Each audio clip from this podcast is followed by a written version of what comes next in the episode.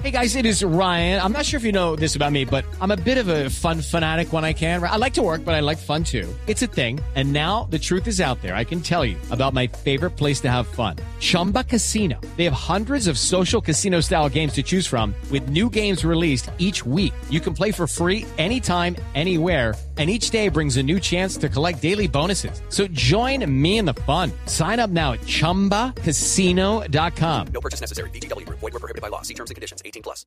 En Brasil, diferentes manifestaciones en varias ciudades contra la Copa del Mundo de Fútbol que se disputará en los meses de junio y julio siguen siendo el pan de cada día. ¿Qué es lo que pasa? Esa protestadera en Brasil ahora otra vez. Vos, vos sabés, Vanessa, que el grupo Anonymous, bueno, eh, llamó a que estén estas manifestaciones en todas las ciudades de Brasil. 36 ciudades eh, estuvieron adheridas a esta, a esta manifestación que se realizó durante todo el día sábado y como bien decías, es en contra de la Copa del Mundo 2014. Diferentes actos de violencia y vandalismo en la ciudad de Sao Paulo. Si no hay derechos, no hay Copa, decían los manifestantes. 30 personas fueron eh, detenidas. Recordemos que más de un millón de personas participaron en junio de 2013 cuando estaba por comenzar la Copa Confederaciones y ya estaban dando un preámbulo de lo que sería este 2014 en la Copa del Mundo. Los manifestantes, Vanessa, decían que eh, no habrá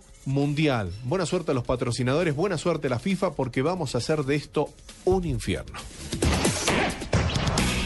Las aerolíneas extranjeras que operan en Venezuela han decidido enfrentársele al presidente Nicolás Maduro, quien tiene una deuda gigantesca y millonaria con ellos.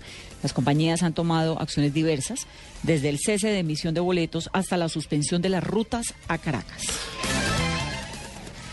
Perú cierra el caso de las esterilizaciones de mujeres que se dieron durante el gobierno de Alberto Fujimori. Entre 1990 y el año 2000, el Ministerio de Salud esterilizó por lo menos 200.000 mujeres y en más de 2.000 casos lo hizo sin informarles, es decir, sin que ellas supieran, mediante engaños, coacción o soborno.